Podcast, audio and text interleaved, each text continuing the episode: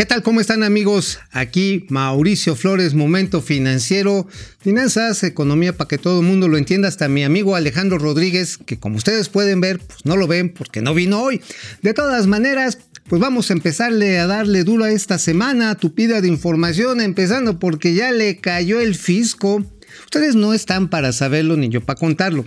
En nuestra época, mozuelas, es que ya te cayó Lolita, porque decían que era Dolores, la señora del sistema de administración tributaria.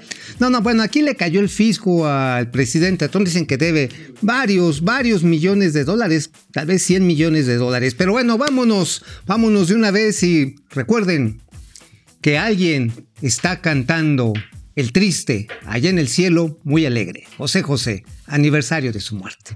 Esto es Momento Financiero. El espacio en el que todos podemos hablar. Balanza comercial. Inflación. Evaluación. Tasas de interés. Momento Financiero. El análisis económico más claro. Objetivo y divertido de Internet. Sin tanto choro. Sí. Y como les gusta. Peladito y a la boca. Órale.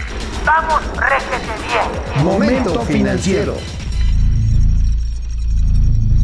Bueno, pues definitivamente esta agenda de los negocios, de la economía, pues pasa por muchos lugares, entre ellos nuestros fondos del retiro. Este fin de semana, fíjense que resulta que todas las cámaras industriales, la Coparmex, el CCE, la Asociación Mexicana de Afores se dijeron sorprendidas de que la iniciativa presidencial que se envió ya al Congreso implica un tope, un tope sí, pues le pone un promedio de máximo a lo que le llaman los precios internacionales de referencia para lo que son las comisiones de las AFORES, lo que le cobran a uno, ¿no? Hoy en promedio en México es como 0.9% sobre el depósito que se va haciendo, obviamente también sobre los rendimientos.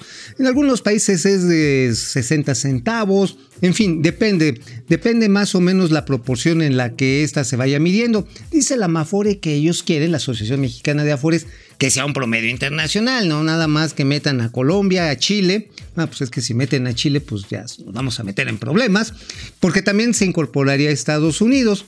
La cuestión está en que esta manera de intentar ponerle un tope a las Afores, pues este, pues habla mucho del estilo de gobierno en el cual el Estado mexicano pretende ser el garante, dice de todo. Pero por cierto, dice pues también aquí el presidente López Obrador que este, pues que ya este, que ya vamos saliendo de la pues de la crisis, de la pandemia, que vamos para adelante, que el mundo se lo está cargando el payaso, para nosotros no vamos a verlo, como lo dijo desde, yo voy a decir el tres veces heroico, yo creo que ya son como seis veces heroico Puerto de Veracruz. Y esto está quedando de manifiesto porque por circunstancias ajenas a nosotros, por problemas externos, estamos enfrentando dos crisis al mismo tiempo. La crisis sanitaria, la pandemia y la crisis económica que se originó, se precipitó con el coronavirus, con la pandemia. Y vamos saliendo de estos dos retos, desafíos. Vamos eh, saliendo adelante por las fórmulas que se están aplicando. Y también vamos avanzando, saliendo del hoyo en lo que tiene que ver con la economía. Por la pandemia se paralizaron las actividades productivas, se cayó la economía, Solo en trabajadores inscritos al Seguro Social eh, se perdieron cerca de un millón de empleos. Bueno, pues sí, el presidente insiste, mira, obviamente los datos agregados te sirven de más, pero fíjense que yo ayer, al rato le subo el video, fui a comprarme unas tortugas para el almuerzo, ya saben, en un lugar muy afamado, Los Güeros. Bueno, hay como chorrocientos mil lugares llamados Los Güeros en la Ciudad de México, pero también en todo el país, donde venden tacos, tacos y tortas. Bueno, resulta que cuatro negocios aledaños a Los Güeros ya tronaron. Sí, tronaron. O sea, no, no estamos hablando de Carlos Slim, no estamos hablando del señor este, Balleres, no estamos hablando de Wilmero, el de Walmart. No, estamos hablando pues, de una heladería, de uno que vendía tacos de carnitas muy buenos. Estamos hablando de una panadería. Tronaron, tronaron. Y obviamente uno dice, bueno, ¿sí vamos también o dónde no vamos también? Bueno, déjenme decirles que el INEGI, de acuerdo a la última medición, bueno, ya son más de 600 mil personas que se están reincorporando a la actividad económica, de acuerdo a la última medición que se hizo, pero vale la pena ver 608 mil en la siguiente tabla que tenemos aquí para ustedes de momento financiero. Aquí nuestros amigos 608 mil personas de la población económicamente activa. Nada más que, bueno, pues si somos bastantitos, somos 53.2 millones de personas las que formamos la población económicamente activa, menos el señor Alejandro Rodríguez, que pues, hoy cuando menos hoy no vino a trabajar.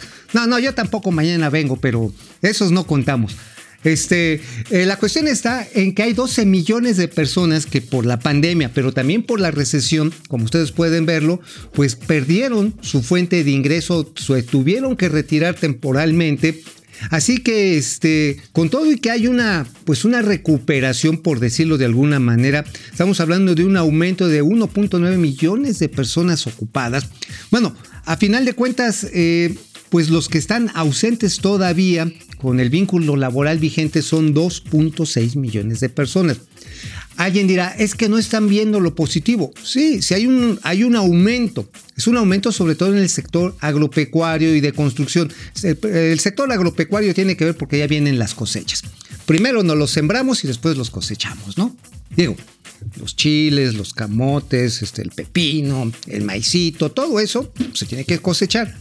Y la construcción también está avanzando. Sin embargo, lo que sí tenemos que decir sinceramente es que la parte de manufactura y la parte de servicios está afectada y hay cuando menos todavía 11 millones de personas que necesitan regresar a sus lugares de trabajo. Pero bueno, vamos, vamos a regresar en un momento aquí a momento financiero con el tema del Infonavit que híjoles, Ahora sí que a Chuchita la bolsearon.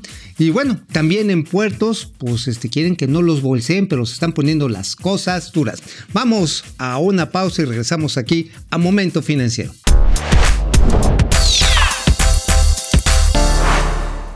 Bueno, pues Infonavit.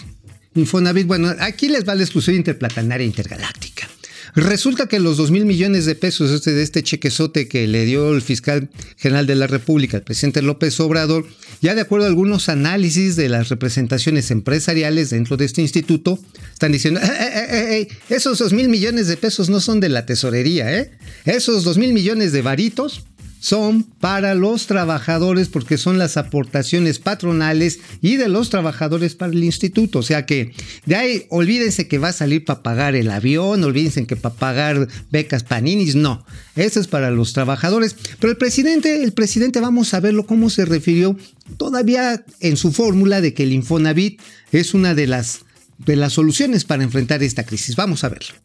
Ya estoy elaborando la iniciativa de ley para que los créditos a los trabajadores que entregue el Infonavit se otorguen sin intermediarios. Se acabó lo de obligar al trabajador a tener un departamento mal hecho, un huevito de 30 metros cuadrados en zonas aisladas, apartadas, carísimo por la intermediación de las empresas inmobiliarias. ¿Cuántos políticos corruptos, cuántas empresas vinculadas a estos políticos hicieron su agosto? Y por eso tenemos ahora 400 mil departamentos abandonados, unidades habitacionales que se construyeron en zonas de riesgo y que por eso la gente no puede habitar esos departamentos. De eso se va a terminar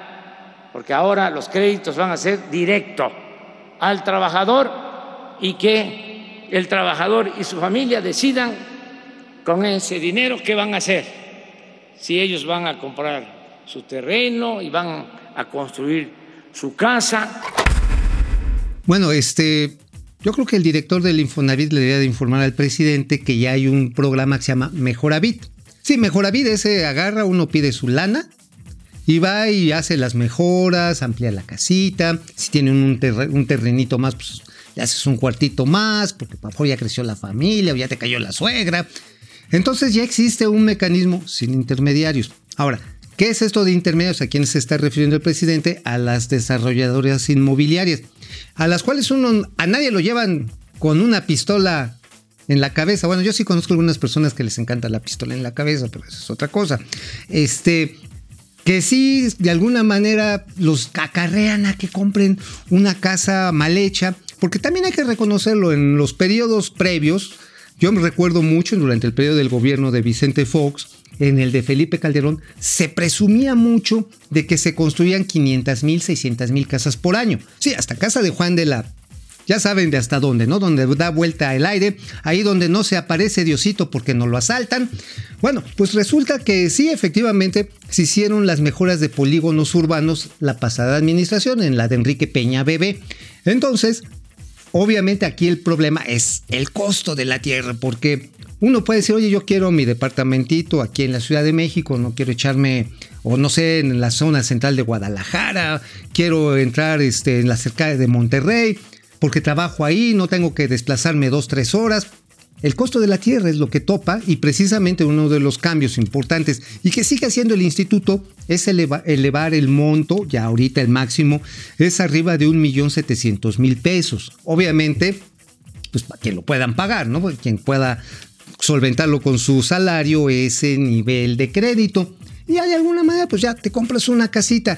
Sin embargo, este, aquí la duda es, oigan, este, entonces de veras le van a dar el dinero a la gente para que construya una casa.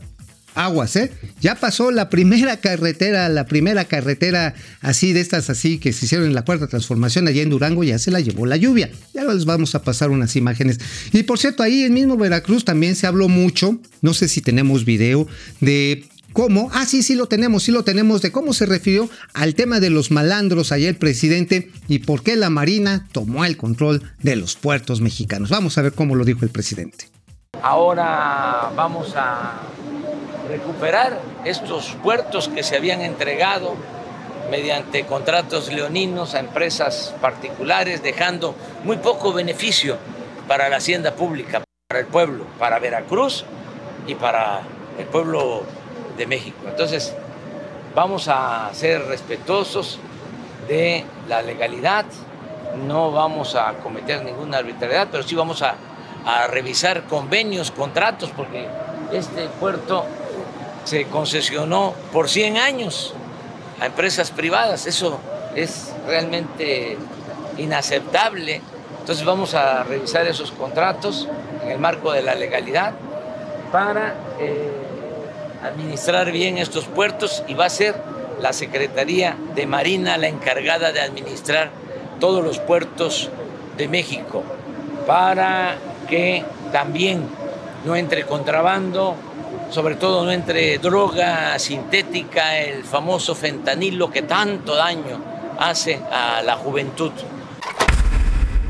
Bueno, pues este sí se concesionó, pero se concesionó a una empresa que es administradora portuaria integral, que es del propio gobierno. O sea, el gobierno se la concedió al, gobierno. O sea, pues hello. O sea, es como si yo agarrara y me dijera a mí mismo, mí mismo, salte de mi casa porque vives en mi casa. Ah, chirriones, pues ¿cómo me voy a salir? Bueno, la cuestión está en que, pues a final de cuentas se trata de justificar la presencia de la Marina. Qué bueno que se le trate de combatir al contrabando, que no es solamente de fentanilo, ¿eh? de combustibles está todo lo que da, de textiles, de grano. No, no, hombre, está buenísimo, buenísimo el contrabando. Y nada más ahí se los dejo como exclusión interplatanaria intergaláctica porque pues finalmente el ejército pues no es una garantía ni la marina de mucha seguridad. En Tuxpan los malandros están secuestrando a los propietarios de tierra, ¿sí? ¿Para qué? Para después vendérsela a los desarrollos portuarios. Pero bueno, eso luego se los platicamos. Lo que les quiero platicar es una loa a mí mismo. Mí mismo, qué bonito escribes. Oh. Hoy escribí en la columna La Razón, a ver si tenemos ahí la imagen. Exactamente, ese muchacho guapo, así, cachetoncito, ese, ese mismo, les está diciendo que esto se va a poner color de hormiga en el suministro de medicamentos. El Insabi, que quién sabe qué está haciendo ahorita con la compra de los medicamentos, les podemos anticipar. Rompió ya relaciones con los laboratorios médicos, no está hablando con las empresas locales y esto, híjoles, pues no augura nada nuevo y nada bueno, nuevo, porque ya sabemos que cuando el gobierno actual se empecina en decir es que ustedes son corruptos y ladrones, no los quitan de ahí. Y aquí la tragedia va a ser que si funciona la, la subasta esta que quiere ser internacional, llegarán los primeros medicamentos, pues ahí de abril del año que viene. Vamos a una pausa, ya saben, Momento Financiero, Canal 76 de Easy, todos los días. Aquí vámonos.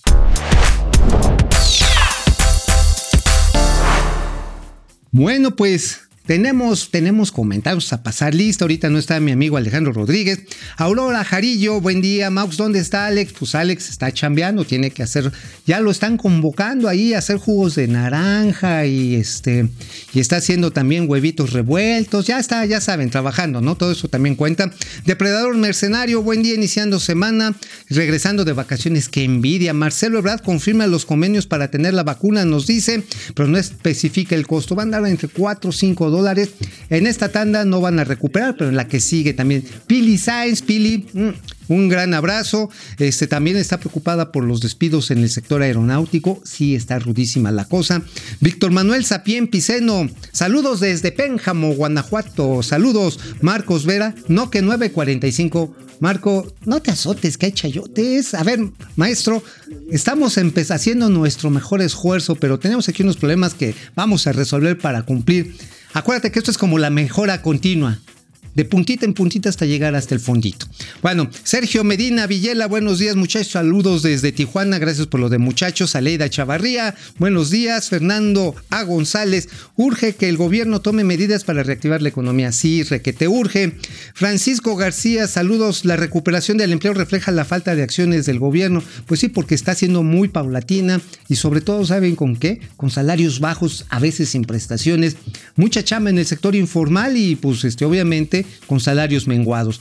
Eh, YouTube, Ráfaga Martínez, buen inicio de semana, pareja atómica, ahorita, bueno, está aquí Doña Austeridad Republicana, ya sabemos, todos ya. Juan, Juan Ramón no. Buen inicio de semana, Héctor Mancera, buenos días a todos. Leti Vázquez, Carlos Ugalde, Ceballos de Veras, qué gusto que estar con ustedes. Javier Rodríguez, Enrique Hernández, Skip R, qué bueno que ya son puntuales y empiezan a las 10 am. Ahí está, eh, ahí, ya estamos, ya.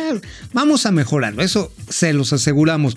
Javier Piñón, y dice Ráfaga Martínez, y ahora ese milagro nada más que estés tú, Mau, ¿con quién vas a darte tus clases de lingüística?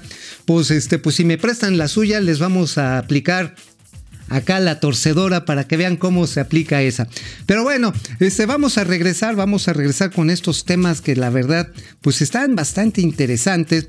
Tenemos también el caso de, bueno, ya los habíamos platicado de las Afores, como de alguna manera esto pues este, si bien es cierto que es una buena iniciativa, hay gente que está preocupada por el control de precios, pero eso no es el único, el único elemento al cual hay que estar atentos. Fíjense que también hay otro tipo de preocupaciones, estos a nivel internacional, ya les platicábamos que al señor al señor Donald Trump, el Big Cheto, se le apareció la matona en forma de impuestos. Tenemos la primera plana ahí del New York Times. A ver, por favor, venga para acá para que ustedes se enteran. El presidente debe un montón de lana, nada más que está a punto de las elecciones. Esto le podría costar, le podría costar la reelección a Donald Trump. Está a dos meses. Bueno, hay que, hay que recordar, y eso es muy importante, la tradición eh, republicana y demócrata en los Estados Unidos, digamos institucional, es que cada presidente en el momento en que asumía la presidencia de su país hacía pública su declaración de impuestos como un esfuerzo natural de transparencia y de decir, miren, eligieron a alguien que está comprometido con su país y aunque no nos gusten los impuestos, miren, ahí está Milana. Pues este, pues el señor Donald Trump no solamente ha omitido los de este periodo. Bueno, el año pasado hasta se hizo pato con 750 dólares. Digo, que Donald Trump no tenga 750 dólares, me cae que ahí sí hasta Melania lo anda chispando, me cae de verdad. Pero aquí la cuestión está en que el señor debe de los 10 años anteriores y es una cantidad que suman varias decenas de millones de dólares. De hecho, el New York Times refiere que en estos pleitos que tiene con, el, eh, pues con esta institución, se llama EARS, allá en los Estados Unidos, EARS, bueno, es como el SAT en México, este, pues si no logra un acuerdo o pierde los juicios, porque tiene juicios, le podrían costar 100 millones de dolarucos. 100 millones de dólares y con el riesgo de perder las elecciones, bueno, ustedes ya se imaginarán que el señor Donald Trump, el Big Cheto de color naranja, se va a poner colorado, porque sí, siempre presumió, ustedes recordarán, allá en la campaña de hace cuatro años, decía, no, yo soy tan picudo que no pago impuestos. Madre de Dios, él estaba seguro de eso, ¿eh? Entonces, pues bueno, pues ya, le alcanzó el agua a los aparejos. Obviamente que salió a decir, es que el New York Times no me quiere, la prensa es el enemigo del pueblo. Asquín inmundo, prensa vendida, prensa sicaria. En la madre, ¿a quién me recordó el señor Trump? Bueno, pero hablando de cosas que nos recuerdan mucho, el señor Napoleón Gómez Urrutia. Ahora sí, orgullo de mi nepotismo. Caramba, le acaba de dar hueso en el sindicato que lidera a su propia esposa. Tenemos ahí algunas imágenes. Bueno, designó a su cónyuge, pues nada más ni nada menos como la suplente en la Secretaría de Conflictos Sociales y de la Vivienda del Comité Nacional. Este lo ocupaba el señor Sergio Alba Carrillo. Y bueno, resulta que pues pues este dijo, no, no, mi mujer es la que sí sabe, órale. Obviamente que entre las filas napistas hay, iba a decir de en las filas de Napito, pero ella es cosa de ustedes. ¿eh? Yo, yo no les voy a dar ningún mal consejo. Ustedes ya saben si agarran o no la onda. La cuestión está en que el señor Napoleón Gómez Urrutia, este, pues dejó a algunos de sus subalternos con las ganas de encabezar esta parte del sindicato. Pero bueno, ya sabemos cómo, cómo se las gasta el señor Napoleón Gómez Urrutia. Si se virló algo así como 54 millones de dólares de algunos de sus representados, pues que no les quite tantito más, ya que son chillones. Bueno, este, tenemos que ya empezarnos a despedir, vale la pena mencionar algunas cosas que están sucediendo en este momento, nada más porque hay un comunicado de, dos comunicados de prensa eh, de el Gin Group, que vale la pena mencionar esto en relación a los dichos, a las declaraciones de la jefa de gobierno de Ciudad de México, doña Claudia Sheinbaum, en el sentido de que una vicepresidenta de Gin Group participó apoyando y dijo que Gin Group estaba atrás a la toma que hicieron algunos grupos feministas de las instalaciones de la Comisión Nacional de Derechos Humanos y dice que Gin Group estaba patrocinando esto. La postura oficial que acaba de dar a conocer esta compañía, Gin Group, es básicamente que a la señora que se le está señalando, la, la señora Beatriz Gasca, María Beatriz Gasca, ya fue separada de su cargo de manera por tiempo indefinido. Eh, ¿Por qué? De entrada no es vicepresidenta de relaciones institucionales o de responsabilidad social. Simplemente ella era responsable del área de recursos humanos de uno de los centros de, actividad de Gene Group, pero pues por supuesto actuó en mutuo propio. Y la otra, por supuesto, Gene Group niega absolutamente estar participando, apoyando, financiando a estos grupos que independientemente de la razón o no razón de la justicia o no justicia que representen sus demandas, pues Gen Groups es una empresa y no está participando en estas cuestiones. Bueno, vámonos, nos vemos mañana, ya saben, momento financiero, negocios y economía, hasta para que José José la cante. Vamos, réjete bien. Momento financiero.